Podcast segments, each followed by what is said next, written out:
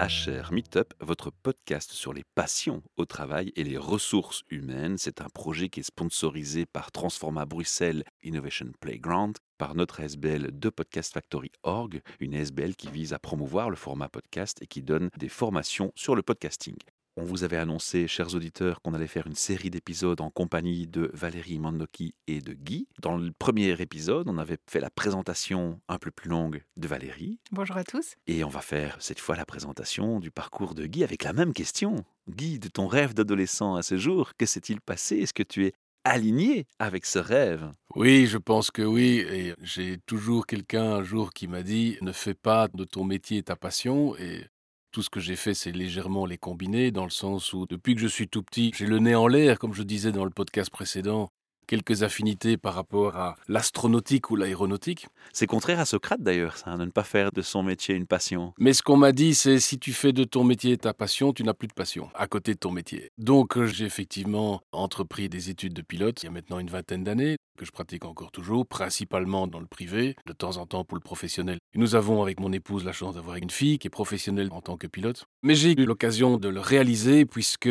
pour la société MGA Conway, nous avons développé une solution qui est justement en combinaison de euh, la partie industrielle classique avec ce qui se passe dans le monde aéronautique. Autrement dit, que pouvons-nous apprendre du monde de l'aéronautique qui est transposable directement dans les entreprises principalement sur une question aussi bien structurelle que humaine. Je reviens sur les deux P dont je parlais dans le podcast précédent de People et Process. Donc de qu'est-ce que l'on peut apprendre en fait du monde de l'aéronautique aussi bien en termes que people que process, principalement pour des questions de risque que l'on sous-estime trop souvent dans les entreprises, surtout du côté people, en termes de conséquences. Bien entendu, Lorsqu'il y a des risques au niveau people dans l'aéronautique, ça se voit au journal télévisé le soir. Dans l'entreprise, lorsque quelqu'un est licencié, ça se voit pas au journal télévisé, mais ça reste le crash en bout de piste. Ça illustre bien. Et donc finalement, tu es aligné avec ton rêve parce que clairement, tu es dans les deux P, et là, tu es complètement dans la précision requise quand on est pilote. C'est un peu ça le message. Absolument. Je vais directement lancer le sujet avec un livre que tu connais certainement, c'est Reinventing Organization de Frédéric Laloux. Et il y a beaucoup d'RH que je vois autour de moi qui m'en parlent. Ce livre vient dans les bouches de beaucoup de DRH et de RH dans beaucoup de sociétés dans beaucoup d'entreprises. Et comme on parlait de paradoxe dans le premier épisode, parfois on se rend compte que c'est pas si évident que ça de le mettre en pratique. Qu'est-ce qui coince? Il n'y a pas de grand euh, phénomène qui pourrait que ça coince, mais c'est surtout, sans rentrer dans les détails de toutes les différentes couleurs, de niveau de maturité des entreprises, telles que Frédéric Laloux les décrit dans son livre, de façon très précise d'ailleurs. il s'inspire de la spirale dynamique. Voilà, on est surtout sur des changements de culture. C'est un changement de culture qui oblige à mettre en place beaucoup de choses. Ce sont des différents modes de pensée, des différents modes de fonctionnement. Alors de nouveau, si j'en reviens sur nos deux P, changer un process, c'est relativement simple et facile. Changer au niveau people, au niveau des comportements, des façons d'agir, des façons de se comporter dans les entreprises, c'est un peu plus compliqué. Ça demande du temps, ça demande de l'énergie. Et je pense que c'est là qu'il y a le gros débat justement au niveau RH de comment est-ce qu'on peut faire pour évoluer dans cette maturité d'entreprise, aussi bien d'un côté people que d'un côté process, et on constate très souvent avec Valérie que c'est dans le côté people justement que il y a des résistances, ça coince un peu, ou c'est du déjà vu, ah, qu'est-ce que ça va apporter, qu'est-ce que ça va changer, bref, une série interminable de questions auxquelles il faut pouvoir effectivement répondre et qui font que c'est un changement de culture. J'ai toujours considéré qu'une entreprise d'environ 200 personnes, il faut 5 à 6 ans pour qu'il y ait effectivement un changement de culture visible. C'est pas quelque chose qui se change comme ça du jour au lendemain. On peut faire un email avec euh, une nouvelle procédure, d'écouter voilà, ça c'est la nouvelle méthode qui est mise en place.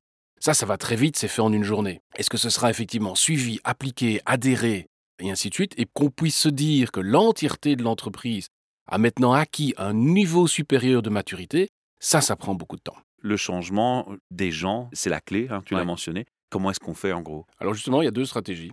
La première, qui est probablement pas la bonne, c'est d'un niveau direction, avec des RH qui suivent généralement de façon contraignante, ben on va changer les personnes. C'est pas des bons, comme on dit. Donc il y a un licenciement, on essaye de retrouver quelqu'un qu'on pense être mieux. Mauvaise stratégie.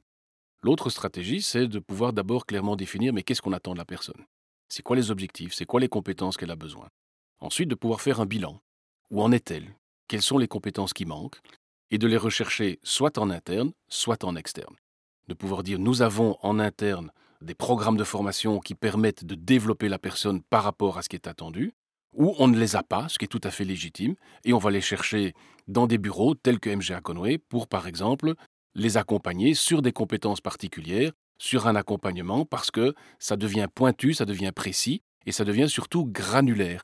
C'est-à-dire qu'on constate que ça devient de plus en plus ad hoc, particulier, tailor-made, adapté à la personne. Et nous le voyons depuis plus de 20 ans maintenant, on a de moins en moins tout le monde, l'entièreté de l'entreprise, passe au travers du programme de leadership standard et vous serez tous formatés de la même façon. Ça, on le voit de moins en moins.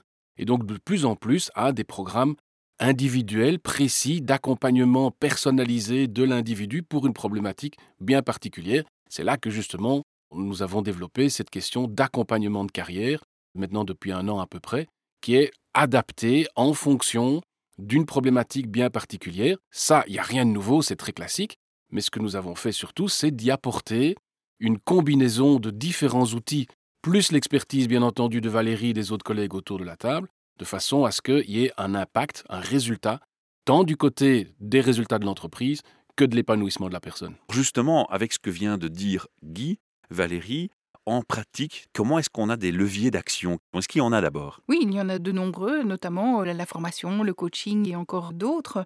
Maintenant, il faut bien évidemment, au départ, définir la situation. Quelle est la question pour pouvoir adapter la bonne réponse, évidemment. Les questions qui se posent, par exemple, au niveau individuel ou sociétal pour le moment, dans le monde dans lequel nous vivons, qui est euh, sacrément VUCA ou VICA selon la langue dans laquelle on le dit, mais ce sont par exemple des changements majeurs au sein de l'entreprise, des onboarding un peu plus délicats, des nouveaux défis, par exemple une internal mobility, une mobilité interne, apprendre à gérer les priorités différemment ou un projet différemment, par exemple, dans le cas que nous vivons pour le moment, bah, principalement gérer une équipe à distance, ça s'apprend. Faire confiance à distance n'est pas toujours évident pour tout le monde. Ça change beaucoup de croyances aussi.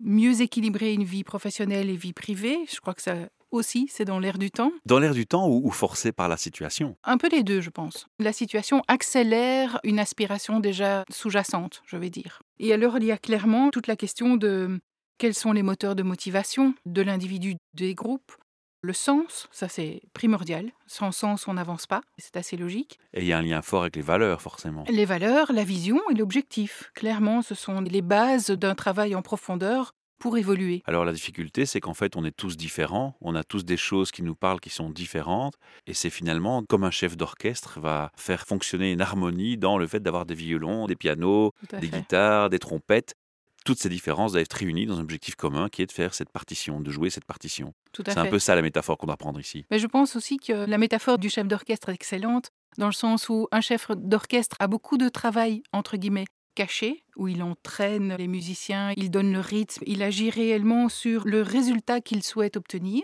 Mais une fois on stage, en fait, il ne doit plus gêner l'orchestre. Tout simplement. Il doit être là comme garant de la réussite du travail fait en amont. Il reste le chef d'orchestre, mais malgré tout, il a confiance dans ses musiciens et il sait que la musique sera jouée, et correctement parce qu'ils ont travaillé pour. Il n'est plus omniprésent et il ne, comme certains chefs d'orchestre le disent, gêne pas l'orchestre une fois qu'il a bien travaillé. Il tourne tout seul. Il a confiance dans les performances et les capacités de ses gens. Dans les entreprises, des fausses notes arrivent. Tout à fait. Quelles sont les fausses notes que tu observes le plus souvent ou que vous observez le plus souvent? Pour moi, il y a une fausse note quand on reprend cette euh, analogie effectivement du chef d'orchestre, c'est le public, les clients. Ce qu'on constate souvent, et je ne le vois que de la télévision, je vais très rarement au concert de type musique classique et ainsi de suite, c'est que le public applaudit le chef d'orchestre. Éventuellement, le chef d'orchestre applaudit ceux qui ont fait le travail.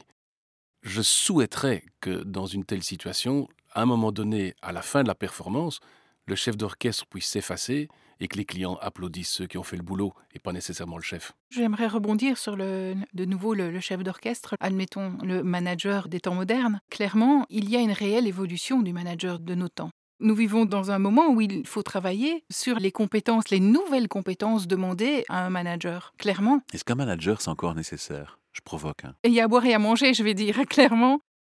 Tout dépend de la structure mise en place, mais clairement, il y a moyen d'être euh, un guide sans avoir le titre, tout comme il y a moyen d'avoir le titre et de ne pas être un guide. J'ai aimé une société qui avait trouvé une idée qui était géniale, je trouve, c'est parler d'ambassadeur. À un moment donné, c'est de prendre une personne dans une équipe, tu le nommes ambassadeur. Il n'y a pas une fonction, une connotation hiérarchique, c'est juste l'ambassadeur. C'est-à-dire c'est celui qui va être au sein du groupe, tirer l'exemple, inspirer.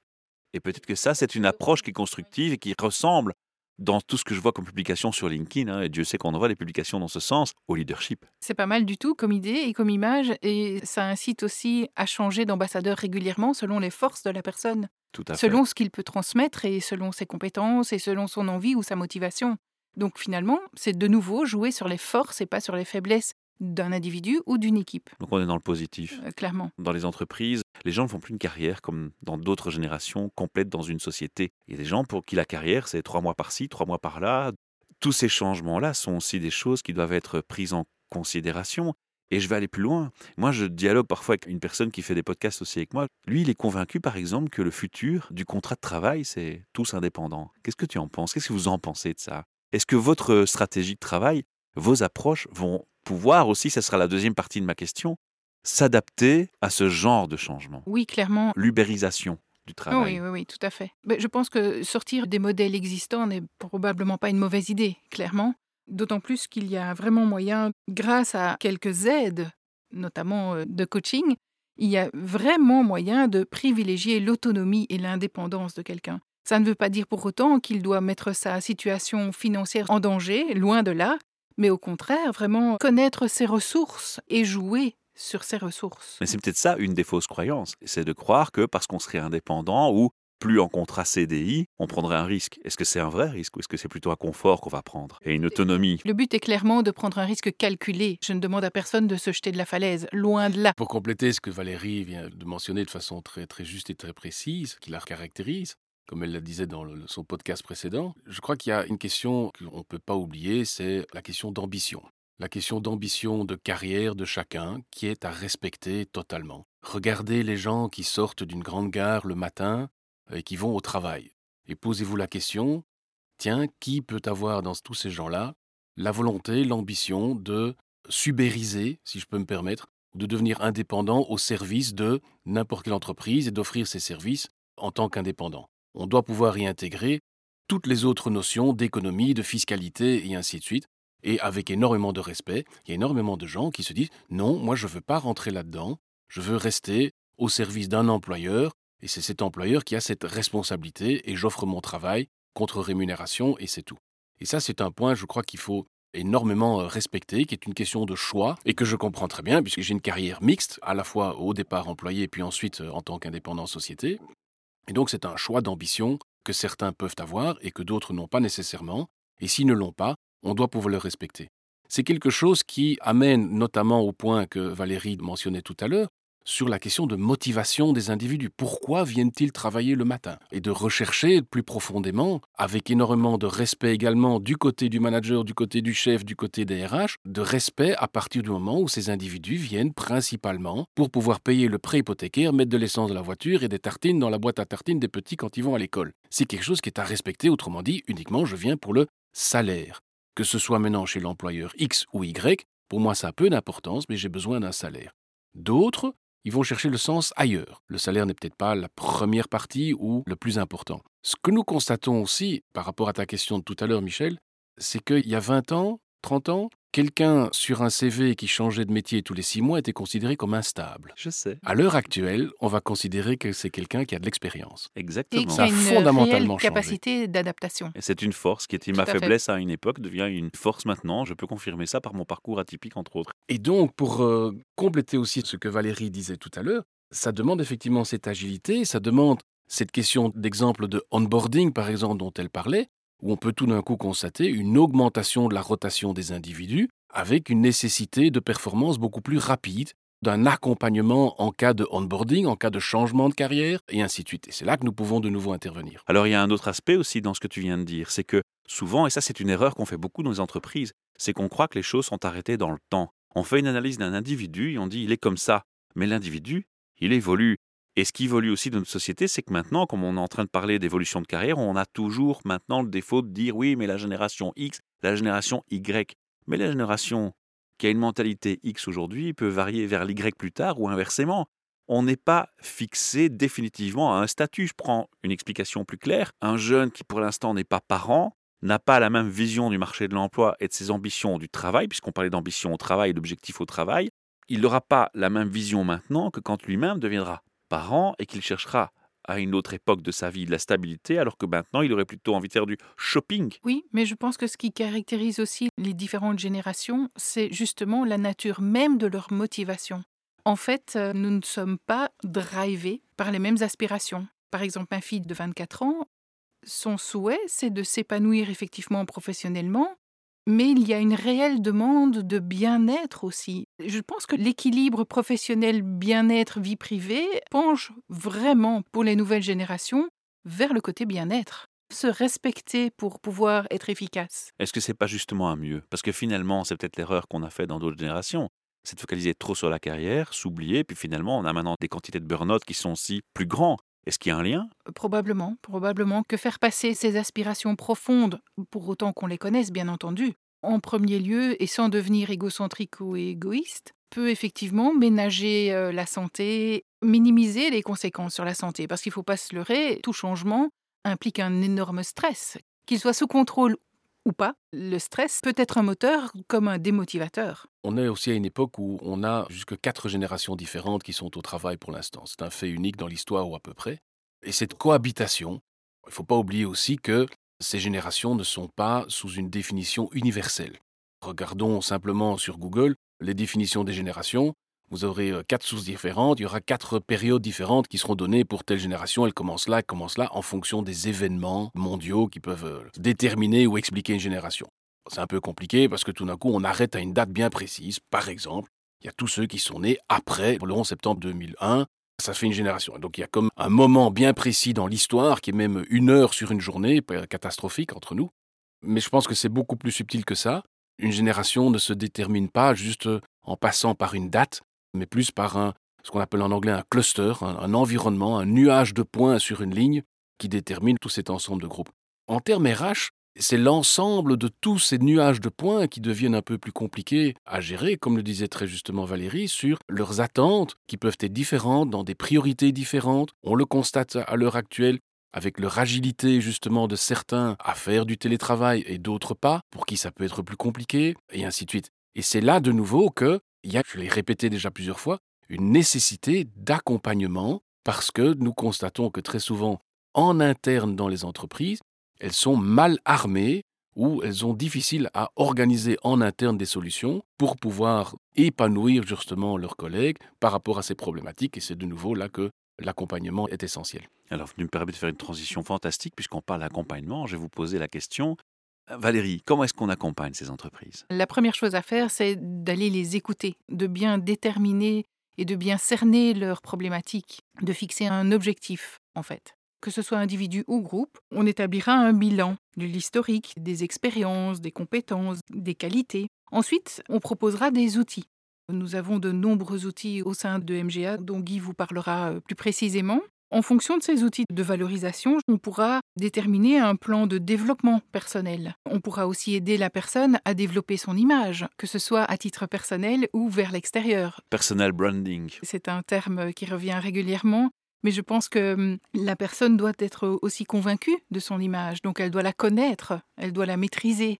Là, il y a vraiment un réel travail de consultance, d'assistance, de coaching, tout à fait personnalisé, il y a un travail personnel à accomplir. Une fois qu'on sait euh, qui l'on est, quelles sont ses forces, éventuellement ses faiblesses à compenser ou à faire évoluer, à un certain moment, on arrive au fait de donner un résultat, un succès, un épanouissement. Le résultat se mesure également, de façon à pouvoir être euh, un point sur une ligne du temps, et tôt ou tard, on revient à ce point, on l'évalue à nouveau, on le teste et on réinvestit dans sa personne, de façon à être constamment en évolution et en développement. Je pense que ça, c'est une des ressources de l'humain en général, c'est de pouvoir constamment se remettre en question et continuer à évoluer. Par palier. Voilà. C'est propre du coaching d'ailleurs. Oui, tout à fait, mais je pense que c'est aussi demandé dans le cadre de l'agilité de constamment pouvoir faire des tests et de remettre en application après, après avoir fait des modifications et des améliorations. Donc finalement, tout se tient. Alors on parle des petites entreprises, on parle des grandes entreprises, on s'inspire beaucoup aussi des startups. Je prends l'exemple de l'approche Lean Startup. Quelle est la difficulté, quelle est la pierre d'achoppement pour les plus grosses entreprises actuellement pour rentrer dans ce système-là? Il y a un point qui est tout à fait essentiel par rapport à ce que Valérie vient de citer, où l'auditeur ici de ce podcast pourra se dire tiens, ok, on est dans une démarche de type de coaching classique. C'est pas faux, mais on a voulu aller un peu plus loin. particulièrement justement comme on le spécifiait dans le podcast précédent sur cette question de ce troisième H essentiel de la pompe émotionnelle heart, en anglais le H. Dans le bilan que Valérie euh, spécifiait tout à l'heure, on va clairement aller identifier sur une sorte d'échelle linéaire, mais où se situe l'individu. Ce qui va nous permettre de calibrer quel est le degré d'intervention que nous devrons avoir. Je prends un exemple assez simple. Si nous avons devant nous quelqu'un qui est un peu dans le questionnement, qui se pose l'une ou l'autre question, qui est un peu dans l'hésitation, mais qui malgré tout a encore les idées plus ou moins claires, il est clair qu'on sera plus dans une démarche de coaching plus classique et on va considérer que lui posant quelques questions, elle va pouvoir trouver des réponses et pouvoir se développer. Si d'un autre côté, sur ce même axe, on constate qu'on a quelqu'un qui est à la limite du burn-out, qui est perdu, ce sont des individus qui arrivent en réunion et au bout de quelques minutes qui peuvent se mettre à pleurer, qui s'effondrent, qui sont entre guillemets un peu perdus. Là, à ce moment-là, la question de uniquement lui poser des questions ne va plus suffire. Nous devons apporter également du conseil. Autrement dit, on est sur une combinaison aussi bien de coaching que de conseil. Et ce conseil sera principalement basé sur les différents outils que nous utilisons, qui nous permettent de mieux évaluer dans quelle situation se trouve la personne et ce qui est le plus adapté. Nous constatons que très souvent, ces individus qui viennent nous voir sont contents de ressortir avec une solution qu'ils n'ont pas nécessairement pu trouver eux-mêmes.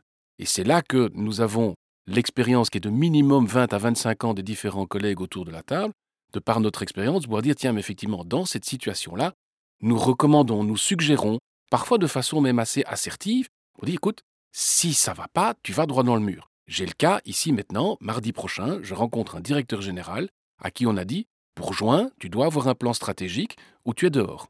Aussi simple que ça. J'ai discuté avec le monsieur, il n'a pas la moindre idée de quoi faire. Je vais pouvoir lui poser toutes les questions que je veux, au bout de toutes les questions, il n'aura toujours pas son plan stratégique. Nous devons arriver avec un conseil. Voici, nous te conseillons, fais un peu plus comme ceci, fais un peu plus comme cela, jusqu'au moment où il y a ce déclic et qui se dit Ah ok, merci, on m'a aidé, on m'a accompagné. Et donc dans cette notion d'accompagnement, il y a aussi la question de prendre par la main prendre par la main et d'être peut-être parfois un peu devant la personne, à côté de la personne, derrière la personne pour la pousser, ou peut-être devoir un petit peu la tirer par la main pour la faire avancer, ou de l'accompagner plus en parallèle à côté, où on est en co-développement et ainsi de suite. Et ça, c'est une notion tout à fait essentielle que nous faisons dans la partie bilan, comme spécifiait Valérie, de pouvoir calibrer sur cette échelle linéaire, mais où se trouve la personne à l'heure actuelle? De quoi a-t-elle effectivement besoin? Parce que des solutions uniques, classiques de coaching ne suffisent plus. C'est hyper pertinent de mettre ces deux mondes ensemble. C'est pas souvent qu'on a cette approche intelligente de faire du conseil. Et ça rejoint un autre point qui est aussi essentiel pour les entreprises de comprendre, c'est qu'un coaching, c'est comme une formation. Ça sert à rien de faire un one shot, de donner un contenu et puis d'arrêter, parce que avec le temps, tout s'en va. Avec le temps va, tout s'en va. Vous connaissez? C'est un peu ça. Tu parles d'accompagnement, de tenir par la main, c'est une très belle image parce que un effet aujourd'hui va s'estomper sur le temps. À un moment donné, il faut revenir. Il faut rappeler, recalibrer. Tu en parlais tout à l'heure, Valérie. Est-ce que ces entreprises sont prêtes à t'écouter dans cette approche qui est beaucoup plus riche que quelque part, il faudra un moment revenir encore? J'ai envie de dire oui avec un peu d'humour, elle nous écoute parce que nous avons tous autour de la table quelques cheveux gris et donc la crédibilité est établie. Et effectivement, nous le constatons que là maintenant, ils commencent à comprendre et que ce soit un directeur général, voire un CEO de 25 000 personnes, quand on donne un conseil, on leur dit tiens, peut-être qu'il faudra aller dans cette situation-là. Je l'ai encore eu hier avec un CFO d'une société de 25 000 personnes dans le monde. J'ai dit écoute, il faudrait peut-être aller par là. Il me dit Guy, je te suis et c'est parti. Le conseil implique le long terme aussi. On peut donner du conseil short terme? Tu peux donner du conseil short terme, effectivement, avec du résultat short terme. Tout va dépendre, bien entendu, de l'objectif au départ, tel que Valérie l'a spécifié, de ce qui est attendu. Est-ce que c'est effectivement le, cas de ce directeur général qui a besoin d'un plan stratégique pour le mois de juin Nous sommes à la fin du mois de mars déjà. Donc là, on est vraiment dans du très court terme.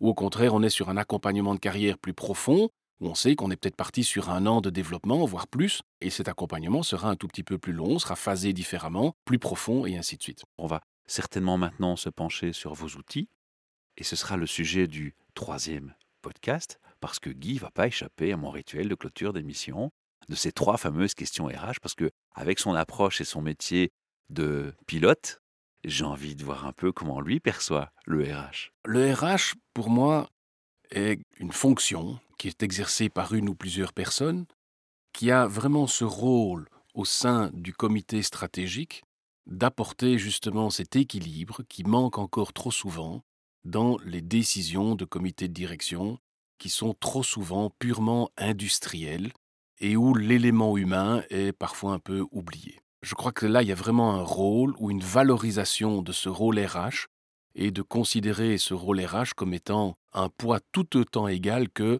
le responsable de production, le responsable des livraisons, le responsable du développement ou le responsable commercial et ainsi de suite, et qu'il y ait cette synergie d'équipe tenant compte de tous les éléments RH avec toutes les conséquences que cela, notamment d'implémentation opérationnelle des outils RH qui sont parfois mal compris ou mal utilisés. Je prends le simple exemple des évaluations de fin d'année.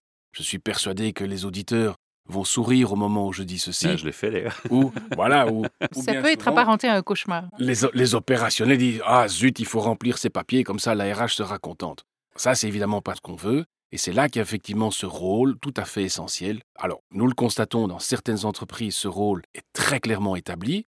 Dans d'autres entreprises, il est encore un peu faible. Je fais jamais ça habituellement. hein. J'ai une personne qui me donne son feedback sur c'est quoi un RH et puis là j'ai la chance qu'à côté de toi il y a une véritable RH donc j'ai juste envie de pour dire vite vite fait chez Valérie.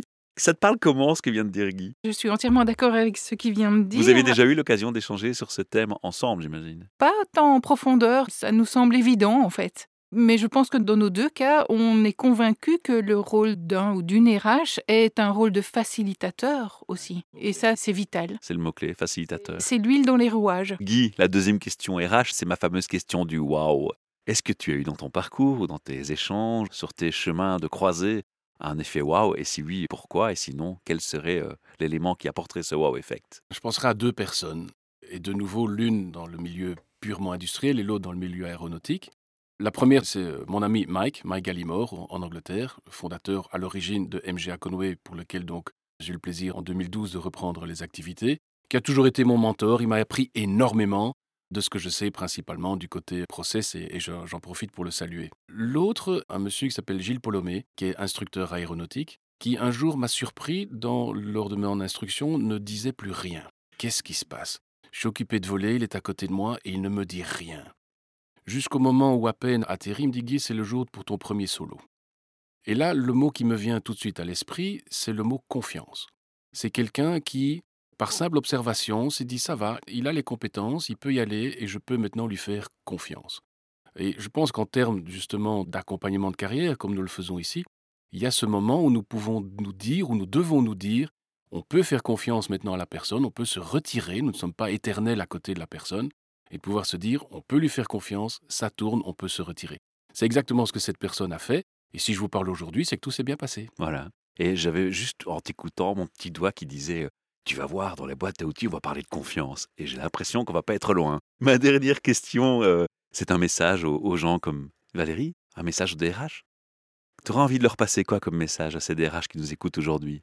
Ce que j'ai envie de leur passer comme message, c'est effectivement d'être attentif à toutes ces nouvelles variables, à tous ces petits événements qui entourent la vie de l'entreprise, qui font que les ressources humaines, c'est-à-dire les forces vives de l'entreprise, sont secouées, sont dans des difficultés. Je les vois tous les jours chez différents clients, où effectivement il y a des solutions qui sont existantes en interne, mais qui à l'heure actuelle bien souvent ne suffisent plus, et de ne pas avoir peur de faire appel à des aides extérieures qui ne sont pas nécessairement surdimensionnées comme on pourrait parfois avoir l'impression, mais qui sont justement adaptées et qui peuvent apporter beaucoup par rapport à la problématique auxquelles ces RH à l'heure actuelle sont confrontés. Belle conclusion à nouveau, grâce à vous deux. On sent les passions des deux personnes s'exprimer, mais pleinement. Et je vous assure, les auditeurs ne le voient pas parce qu'ils n'entendent que les voix. Mais il y a beaucoup de sourires, beaucoup de lumière dans les yeux, dans les yeux qui pétillent face ici à mes micros. Et c'est un grand plaisir de partager avec vous. Alors, les auditeurs peuvent remercier pour ce partage que vous faites avec eux, tout simplement en faisant un like et un petit partage de ce podcast. Parlez-en autour de vous. Et Charmy Top, c'est un projet qui vise à mettre les passions en avant. D'ailleurs, mis sur mon profil LinkedIn, je suis devenu euh, chasseur de passion. Merci pour euh, votre attention. On se retrouve pour un troisième épisode où on parlera des boîtes à outils. Et notamment, on parlera de PNL puisque ça fait partie de vos boîtes à outils. À très bientôt. Merci. Au revoir.